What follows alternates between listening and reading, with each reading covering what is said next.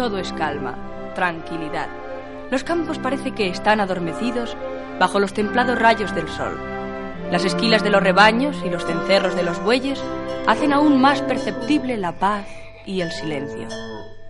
Uncidos al yugo, una pareja de bueyes tiraban de un arado y con su marcha lenta, pero igual, iban preparando la tierra para la próxima cosecha.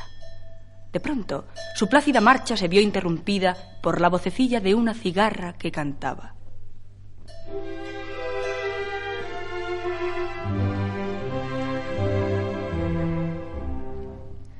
Tra la la la la no mire señor buey que te has torcido.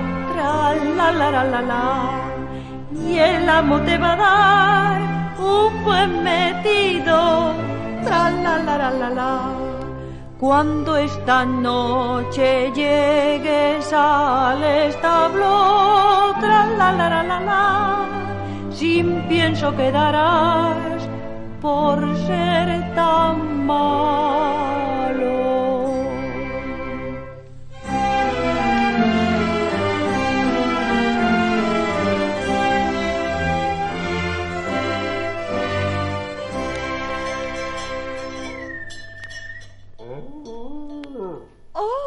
Señor buey, qué surco más torcido habéis hecho.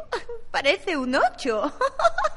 ¿Qué decís, señora Cigarra? que habéis hecho un surco más torcido que media docena de eses. Y que esta noche, cuando lleguéis al establo, no os darán pienso. Dignísima y melodiosísima señora Cigarra. ¿Queréis mirar los demás surcos? Ya los miro.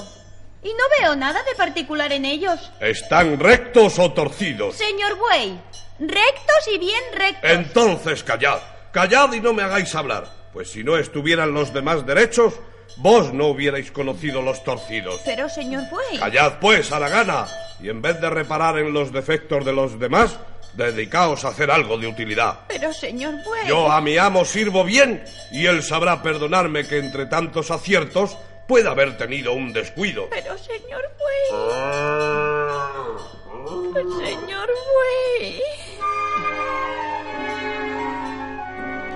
Así ocurre, chiquitines, que los seres más inútiles parece que se complacen en encontrar defectos, siempre pequeños, en las grandes obras.